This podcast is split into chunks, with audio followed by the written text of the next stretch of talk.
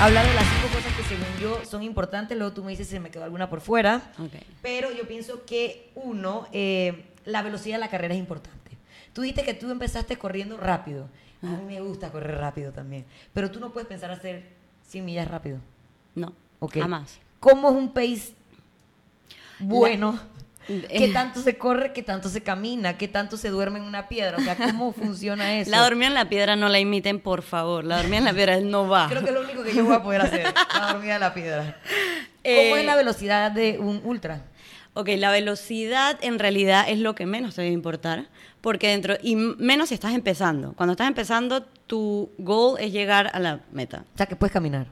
Caminas bastante. Caminas bastante. ok. Ok, en un ultra, todo lo que es loma, probablemente, o el 99% del tiempo, se caminan todas las lomas. Eh, si tú eres una persona que eres buena bajando y que, y que te va a ir bien bajando, corres la bajada a tope tratando de No morir en el intento y quedarte sin tobillo. Pero el pace de ultra es un pace tan... Es como le llaman el, el pace conversa- conversativo. convers- Conversational pace. Conversational pace. Ajá. Entonces, el conversational pace es el pace donde realmente, lo que dice, tú puedes entablar un bochinche entero en una corrida. ¿Qué tanto hablas en verdad si vas con alguien? ¿Vas hablando? ¿Vas echando cuentos? Demasiado. Ah, vas echando súper cuento. Te- No me callo. Ok. A veces creo que no me invitan por eso. A veces en las corridas aquí largas, dije, ay, Mónica, hablas demasiado. No, no, no puedes. Eh, en las carreras trato también de, yo, "Ah, hi, how are you? I'm from Panama, Panama. you? hay gente que no me quiere hablar, hay gente que sí, y he conocido a gente. Pero, pero sí, es como tra- tratar de llevar un pace constante en el que tú sepas que tú no te vas a morir en el kilómetro 100. Que dentro de todo es un error que muchos cometemos, que lo hice el 5 de noviembre, en mi última carrera. Comencé volada, no volada a 5, pero volada a paso ultra, volada. Y me quemé. O sea, me creo que eso fue también uno de los errores por, o sea, por los cuales me dormí en la piedra. que ya sabemos que cuando uno es un deportista no es solamente lo que haces en ese momento que estás haciendo tu deporte o tu carrera o lo que sea, sino es como un 360. ¿Qué tan importante es tu alimentación, tu descanso, otro entrenamiento que complemente a tu entrenamiento en este momento para que hables de todo lo que haces alrededor o fuera de una carrera? ¿Qué también te portas con la comida? Con la comida fatal, así es que podemos decir ah, no hablar del tema. Con la comida fatal, pero hago todo lo demás súper bien. Entonces se complementa. excelente. Uno no puede ser perfecto, señores. Exacto. Eh, de hace un tiempo atrás, en verdad, empecé como que a meterle mucha más mente a solo correr. Porque antes yo corría a toda hora, en todo momento, y ya no me importaba nada y no me dolía nada y no pasaba nada. Pero de un tiempo atrás comencé como que a realmente pensar, ok, ¿qué estoy haciendo? ¿Qué, qué, qué estoy haciendo bien? ¿Qué estoy haciendo mal? Quiero mejorar, porque es- esa es la otra. Uno puede correr y seguir corriendo, pero yo soy súper competitiva. Entonces, yo sí quiero ser mejor. Ni le pregunté, yo asumí eso. Yo desde el principio de que está mal ni le voy a preguntar si es competitivo. Soy demasiado competitiva. Entonces, eh, me metí, o sea, primero Medra, súper importante en mi vida. Tenemos que saludar al entrenador, si no, llantos. Exacto. Medra súper importante y fue algo que no pensé que era tan importante hasta que hice la carrera de Patagonia. Cuando hice la carrera de Patagonia dije, ok, esto, estas piernas, estas lomas, No van a aguantar por siempre. no, y cuando la terminé, dije, eh, Carolina se está muriendo y yo no. Pobre Carolina, te amamos, eres una dura. O sea, ni, ni, ni cuestionen eso. Ni se le ocurra. Mentira, pero dentro de todo eso, eso, eso es- son cosas que te ayudan que yo no tenía para nada en la cabeza. Eh, ¿Qué es Medra? No sé cómo explicarlo. No sé, tienen que meterse en su Instagram y te escríbale y a ver qué le responden. Pero bueno, es un entrenamiento que complementa tu entrenamiento. Exacto. El punto número tres sobre las cosas importantes que según yo eh, tenemos que considerar cuando decidamos hacer ultra es el tema del paisaje, lo dijiste en Patagonia. O sea, la mayoría de la gente que hace ultra, tú le explicas, pero ¿por qué chucha haces eso? Tú me dices que, man, los lugares que vas a ver son maravillosos. Es verdad. Ajá. Es, es- es verdad, es verdad. Todos los lugares a los que vas y es dentro de todo uno de los puntos por los cuales escogemos carreras. O sea, cuando estás en internet buscando qué otras 100 millas voy a hacer, el lugar es divino, es la palabra que siempre sale. Ese lugar es espectacular. Eh, sin embargo, llega un momento donde obviamente Te vale verga. te vale mierda el paisaje, o sea, te vale mierda y dices, no, y llega un punto donde es de noche y no ves nada igual. o sea que eh, esa, esa parte de noche es como que puedes estar en el valle, como puedes estar en Patagonia. Entonces, sí es un punto importante, eh, pero nosotros mismos hablamos mucho de, ay, es que el paisaje, y sí, es verdad, pero no es 100% verdad. Ok. Y es verdad que cuando, por ejemplo, si te agarra un amanecer en un lugar espectacular, eso te recarga y te da ese pujoncito extra que necesitas en ese momento. O sea, que el sol tiene un poder. El sol sí tiene un poder, Ok. de verdad. Me ha pasado dos veces en, dos en dos ultras en donde estoy totalmente mal, totalmente mal, de, de que no, no puedo más con la noche.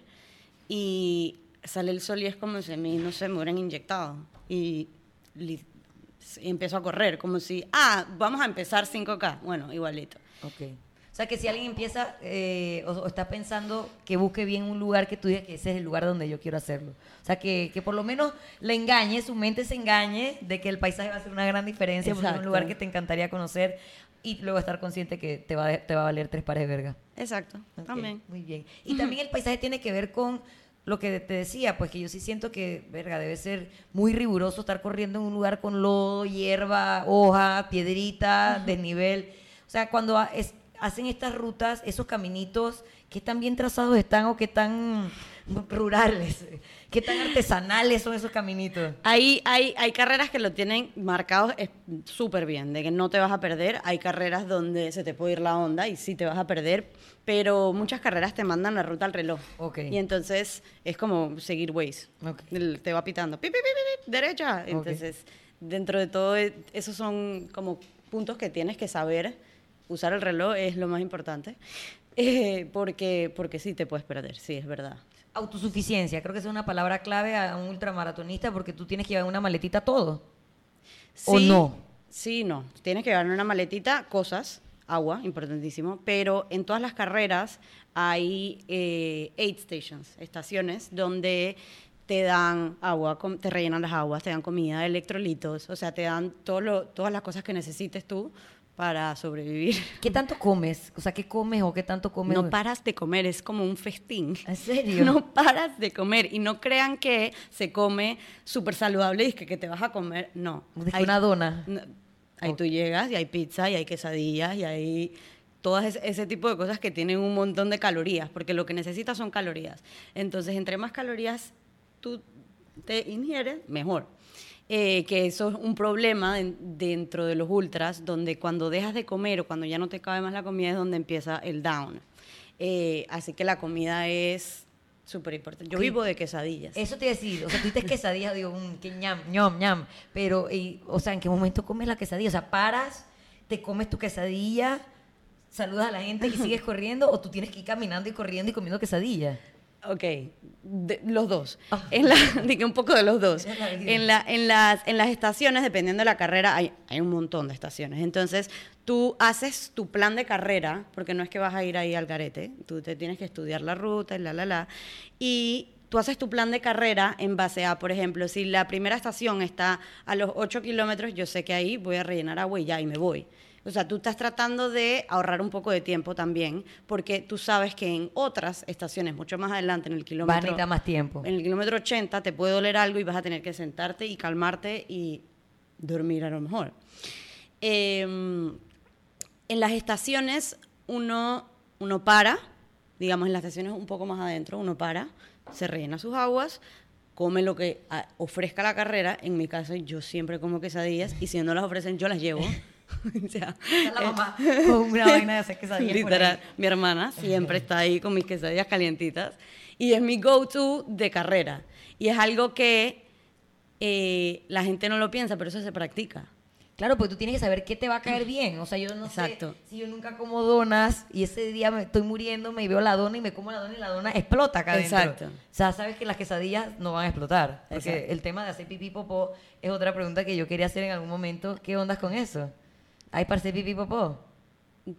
Hay de los baños esos azules, Ajá. pero si te da y no llegas a la estación, Donde sea que sea. en el trío, Ok, maravilloso. Muy bien. allí, en el trío te echas a un ladito y listo. Y luego sale que buenas. Exacto, Sigue, la carrera. sigues. O sea que todo eso tienes que llevarlo tú encima. tú encima, eh, pero no es un cargamento así tipo de camping, no, es una maletita, una mochilita chiquitita donde tú vas llevando, yo como por ejemplo, algo cada, algo cada hora, trato, si no estoy muy llena pues, pero las cosas de, de running son que los geles, las barritas, lo- las gomis, entonces todo eso te cabe aquí. Cuando llegas a la siguiente estación que te comiste eso, botas eso y te rellenas de vuelta para la siguiente estación. Las estaciones normalmente están como cada 11, 12 kilómetros. Entonces, cada 11, 12 kilómetros, o a veces menos, tú estás rellenando tu... Es como, y, y yo lo veo así. Si no lo ves así, yo lo veo como carreras cortas de 10 kilómetros cada... O sea. En vez de pensar en 100, piensas de 10 en eso, 10. eso es algo que me enseñaron hace mucho tiempo, porque la primera vez que lo hice, yo llevábamos como 5K, yo dije, ¡Ah! ¡faltan 125! ¡Uh! O sea, Ya menos. sí, entonces dejé de pensar así y lo veo como carreras. Y cada vez que llego a una estación, yo pregunto, ¿cuánto es la siguiente? ¿Cuánto es a la siguiente? Entonces lo veo como cortas carreras a las siguientes estaciones. Eh, que, eso, que eso es súper importante. Micrometas. Micrometas. Entonces, ¿Qué tan importante es la ropa? O sea, yo puedo ir que con cualquier ropa o No, eh, ro- sin ánimo de que esto se convierta en una eh, en un podcast no pagado por una marca de ropa, pero digo, por algo existen las marcas de ropa. ¿Qué tan importante es tu gear cuando estás haciendo? Me da risa que la gente di- diga, que, ay, el, el running es súper barato, te pones unas zapatillas y sales a correr. Mentira, eso es mentira. Eh, el- la ropa es súper importante también. La ropa, para personas como yo, yo sufro de, de chafing, de... Soyarse. Soyarse. Yo me soy, o sea... yo soy me imaginaba que son sollados. o sea, me to... No, esos son más los hombres. Yo no sé por qué las mujeres... Bueno, a mí nunca me ha dado eso. Porque es que ellos no se ponen nada, entonces está esa Ajá. vaina ahí, uno lo tiene apretado. Sí, no, no, no. A mí, yo me soy por cualquier cosa. cual- o sea, me soy aquí. O sea, ¿quién se Con la aquí? maletita. ¿Quién- Exacto. ¿Quién soy aquí? Me soy en la entrepierna, me soy aquí abajo, me soy por todos lados. Entonces, eh, encontrar también, porque esa es otra cosa, así como practico la alimentación, practico ropa. ¿Cuál es la marca ¿Cuál que es? más le gusta a mi piel? Exacto, ¿cuál no me soy? Y al final, en verdad, soy un festín de que si tengo pantalones Under Armour, la camisa, la camisa Nike y el Best Salomon y las zapatillas Hoka, o sea, como que soy un festín. Gracias a Dios nadie me patrocina, porque si no, no pudiera. Muchachos, esta es una oportunidad de que usted le dé la ropa que la soya. La tiene que poner porque usted se la está patrocinando. Eh, pero sí, es súper importante y dentro de todo depende mucho también de la carrera, porque, por ejemplo, la última que fui estaba totalmente, era una carrera en frío, estaba a cero. Y lloviendo. Entonces eso era capas y capas, y me quito la capa, y me pongo la capa. Entonces, eh, depende mucho de ti, de las marcas que te gusten. Sí es verdad que puedes usar cualquier cosa, pero es, es dependiendo de ti. No vayas a ir en, no sé, Con la camisa de Chirtin que quería a ustedes corredores ahí de huevo a huevo para que el patrocinador quedara contento. Exacto, no, eso no se puede. Y ya, este sí es obviamente el más importante de todo y es la fuerza mental. O sea, yo sé que tú me has dicho 20 veces que tú llegas a la meta y eres un manojo de felicidad, pero verga, ¿qué, ¿cómo controlas esos pensamientos? Porque digo, tu cuerpo está diseñado para cuidarse. O sea, todo, Claro. por eso cuando sentimos caliente quitamos la mano. O sea, eso es lo que la gente normal hace. Tu cuerpo la va a estar pasando mal. ¿Cómo haces para evitar que tu mente haga caso a, a sus sensaciones de, dude, para, esto está cray cray? ¿Cómo maneja eso? Obviamente todo se entrena, yo imagino que eso también se entrena. ¿Tú tienes como algún mantra o algo que tú te vas diciendo continuamente? Ya dijiste lo de las micrometas, que creo que es una parte como de esto. Sí, de- dentro de todo, la- la- las micrometas es importante para mi cabeza, Ajá. para, para poder saber que solo faltan 5K en vez de solo faltan 150. Eh, y ¿cómo lo controlo? De verdad que es tan diferente en cada carrera como que no, no te puedo decir, yo siempre pienso que voy a llegar a la meta y, Y gastar mi papá y entonces yo voy a- No, o sea, es mentira, es mentira, no, no. Eh, pero es cuestión de eh, ver a lo que, lo que tu cuerpo puede lograr. O sea, cuando yo llegue a esa meta, yo sé, yo, yo voy a estar más feliz de lo que estoy ahorita y pensar en, no es pensar de que, ay, no me duele nada, no me duele nada, no me duele nada. No, embrace the pain, porque te va a doler, y sal, yo salí de la carrera, de todas mis carreras, yo salgo de mis carreras sabiendo que yo voy a entrar en un, como en un pain cave, le, le llamamos. Yo voy a entrar ahí, eso va a pasar. O sea, el que no entra en un pain cave en un 100 millas, lo admiro muchísimo. No, seguramente esa persona no existe, así que no tenemos a nadie que admirar. Exacto. O sea, todo el mundo sabe que va a pasarla mal. que va a pasarla mal en algún momento y el saberlo, el salir de la partida sabiendo eso, también te ayuda como a esperarlo. Entonces, por ejemplo, en el, en lo- en el kilómetro 100, 110, que yo estaba súper feliz, yo decía, yo sé que Esto va a acabarse. es- viene, viene un low, o sea, viene un low, estoy muy, muy, muy, muy high, viene un low. Entonces, es cuestión de esperarlo y tratar de que dure poco, tratar de que, de que dure poco para que ese para que ese mindset no te haga retirarte, porque en una carrera, en un ultra retirarse es más común de lo que uno se imagina. O sea, retirarse no es decir que eres un mediocre, te retiraste, no. Te retirarse es normal, entonces ¿Te ha pasado? No, todavía no. no me ha pasado, gracias a Dios. Toco madera, que no me pase. Ah. Eh, pero, Pero pasa, pues es algo Y como- pasa por la cabeza, muchas veces. O sea, yo, yo en esta última pensé retirarme tres veces. En la piedra, después en el carro que me acosté con calefacción y no sabía cómo iba a salir del carro con calefacción. eh, y después llorando, caminando, decía, yo no voy a llegar. O sea, caminando no voy a llegar nunca. Me va a tomar 10 horas hacer 5 kilómetros. Entonces es cuestión de como que estar estar prevenida de saber lo que te va a pasar. Y lo clásico, los pensamientos positivos. O sea, no, no puedes pensar que eso va a durar todo el tiempo. No puedes pensar que el dolor se te va a quedar ahí para siempre. Y no, o sea, ti- tienes que, que pensar en cosas súper positivas, por más cliché que suene. Y una cosa que en verdad me ayudó o que me ayuda es pensar, yo soy adicta a las medallas, los buckles, los... O sea, Tu foto, en tu me- foto. Ajá, yo soy adicta. Y en verdad pensar en, me voy a, me voy a ganar un poco para, por correr 28 horas. 28 horas, ¿qué te ganas? Una cosita así que no me voy a poner nunca. Porque es una cosa que se ponen los, los la- Ajá. se ponen los hombres. Yo nunca me lo voy a poner, pero ahí está, en mi cuarto. Ahí. Bueno, todos son motivaciones. todos son motivaciones. Eh, tus uñas de los pies viven, mueren. Las mías viven. Ok, pero eso La, es una es- realidad. es súper común que... Mis preguntas random, pero es que me preocupa mucho la situación de los pies de los corredores. sin- Las mías son. Es, es cuestión, yo no sé, de. De, uñ- de, De uña, de No, genética. de genética, te lo juro. O sea, las de lagarto, no, perdón, lagarto, pero. Voy Please, a buscar una foto de lagarto y de sus uñas de por los favor, pies. búsquenla porque las de lagarto no, No existen. No existen, no existen. Eh, y es, yo creo que es cuestión de genética porque hay gente que nunca en su vida se le ha caído una uña y hay gente que no tiene uñas. Ok. Entonces, sí es verdad, pero creo que es cuestión también de las zapatillas. Ok, hablamos de uñas, de sollarse. ¿Qué otras cosas físicas pasan así desagradables? ¿O Desagradables. algún susto que te ha pasado en medio de una carrera?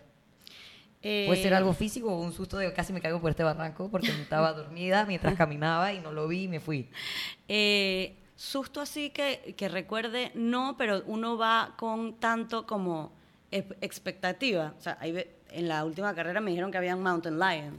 Y yo, lista para tu safari. ¿dónde está mi mountain lion? Pero, y hay mucha, lagarto se encontró un oso en su última carrera, negro.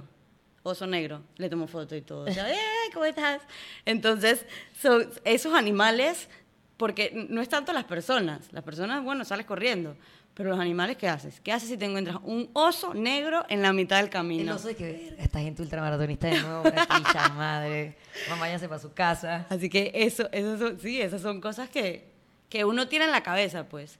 Y eh, no es miedo, pero la noche, en todo ultra hay noche, tienes, llegas a la noche, y la noche cuando la agarras sola, porque a veces que te agarras sola, sí da como ese, ese feeling de, ok, estoy sola en un país que no conozco, que no tengo idea dónde estoy, eh, y tengo que llegar a algún lado porque y tengo que llegar a un aid station, tengo que llegar a algún lado, me puede pasar algo y a lo mejor nadie me encuentre. Entonces, ojo, estos son pensamientos que De pasan uno, eso porque No. seguramente la carrera está preparada para todo. en la carrera. Yo no pienso esto, yo te estoy diciendo lo que en verdad una persona puede pensar o lo que yo pienso después de haber terminado. Digo, coño, yo estaba sola en esa jungla. En ese momento nada más estás un pie delante del otro, un pie delante del delante otro. del otro y digo, vamos, vamos para adelante. Pero en- de- después recapacitando, porque uno cuando termina estas cosas, uno, yo, yo veo kilómetro por kilómetro, qué hice bien, qué hice mal, y lo voy como repasando en mi cabeza y digo,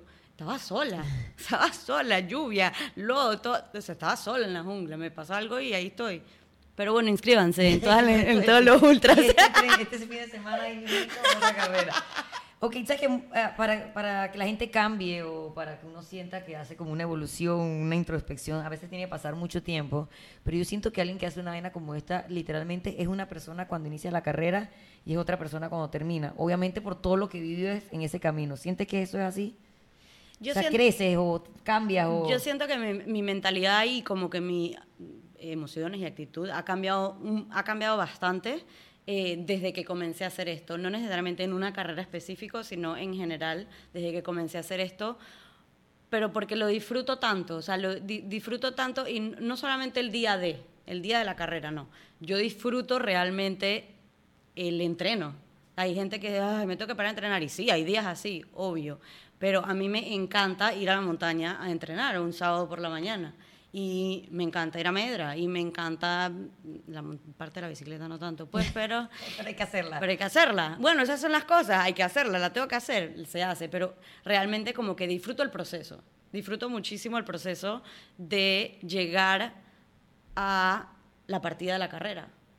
O sea, el, hay veces que te puedo decir que disfruto más todo el entrenamiento de seis meses que hago que la carrera. Mentira, la carrera la disfruto también. Yo siento que esto es como la droga. A ver, voy a elaborar. Son junkies en verdad, porque esa emoción que vives allí, solo la vives allí.